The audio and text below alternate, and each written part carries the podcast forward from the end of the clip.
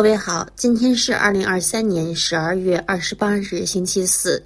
今天出刊的法国大报多在头版关注九十八岁的法国政治家、经济学家雅克·德洛尔昨日的与世长辞。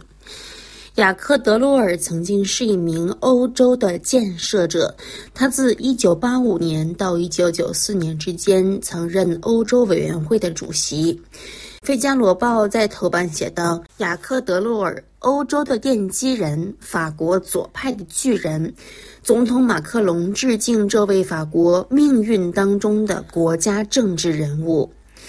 解放报也在文中指出，雅克·德罗尔体现出了一种特别植根于左翼天主教的道德观。解放报称，一些政治男女人物有着伟大的能力，他们正直、心怀人道主义且诚实，受到所有人的赞扬，因此他们永远不会成为总统。一九九五年，经过深思熟虑，雅克·德罗尔决定不参加总统选举。在他看来，参加大选是一种自恋的行为，一个人必须为当选而发表演讲，但这样做对国家似乎没有用处。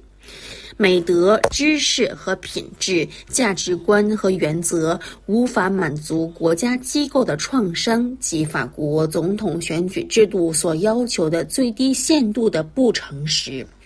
解放报写道：“法国总统选举制度是一台造梦的机器，让参选者们认为解决问题的方式不是一个经过妥协和深思熟虑的方案，而是此人本人。”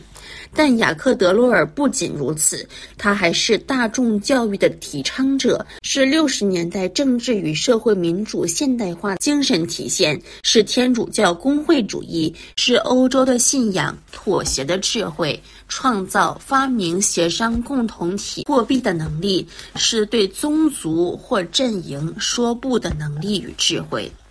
费加罗报》在国际版关注了巴以战争走势，在一篇题为《内塔尼亚胡试图让人们接受一场长期战争》的分析文章当中，《费加罗报》指出，经过近三个月的战斗，似乎还不太可能提出加沙战争停战的问题。这些非常大规模的行动仍然在很大程度上得到以色列民众的支持。如果说巴勒斯坦人的死亡人数根据加沙卫生部的数据超过了两万，这正在引起阿拉伯世界的强烈抗议以及西方国家越来越多的批评的话，那么以色列的情况却并非如此。公众舆论仍对十月份的大屠杀及其一千两百人的死亡感到震惊，绝大多数人都支持这次攻势。以色列的主要媒体，特别是新闻频道，都小心翼翼地避免和绝大多数人作对。